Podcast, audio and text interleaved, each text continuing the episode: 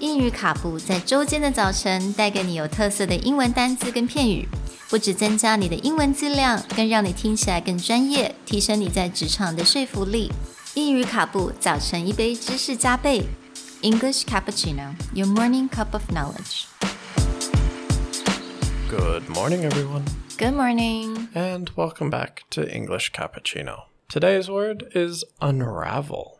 Unravel is a verb meaning to resolve the intricacy, complexity, or obscurity of, to clear up. This is spelled U N R A V E L. 那今天的单词 unravel，呃，中文的意思就是被澄清的、被解决的。 So, unravel actually has two connotations. The original meaning of unravel is to unwind or untwine something. So, you can mm. think of like if string is always in a spool, it's always Okay. wrapped up, and then you unravel it. Mm-hmm. Toilet paper is the same, right? The traditional mm. roll of toilet paper, a cat likes to play with it and unravel. Mm-hmm. But there's also two connotations that come out of that.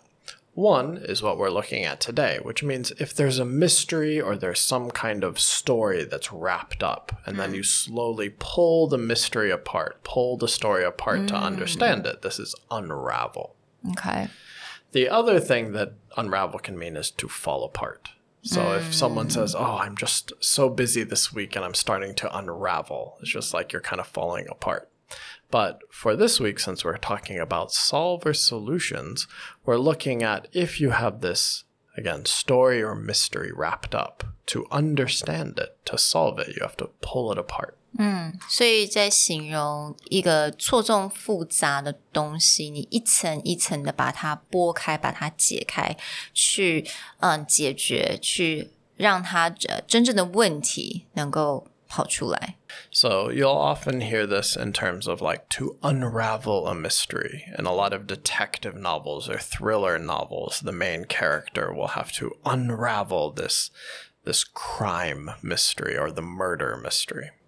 So I have a question then. So does this word applies to things where we need to clear up something, meaning that okay, so perhaps this person is saying one thing, but he really, really meant something else. There's like an underlying issue, right? We can unravel this situation.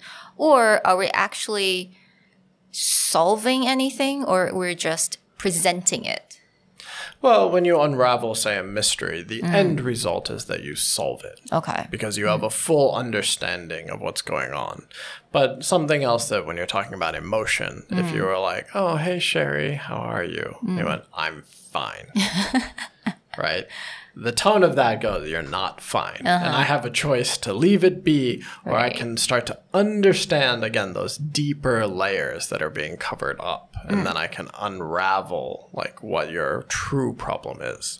Okay, I see. So，当然不止把一个真正问题能够显现出来，你也同时间可以解决这件问题，unravel。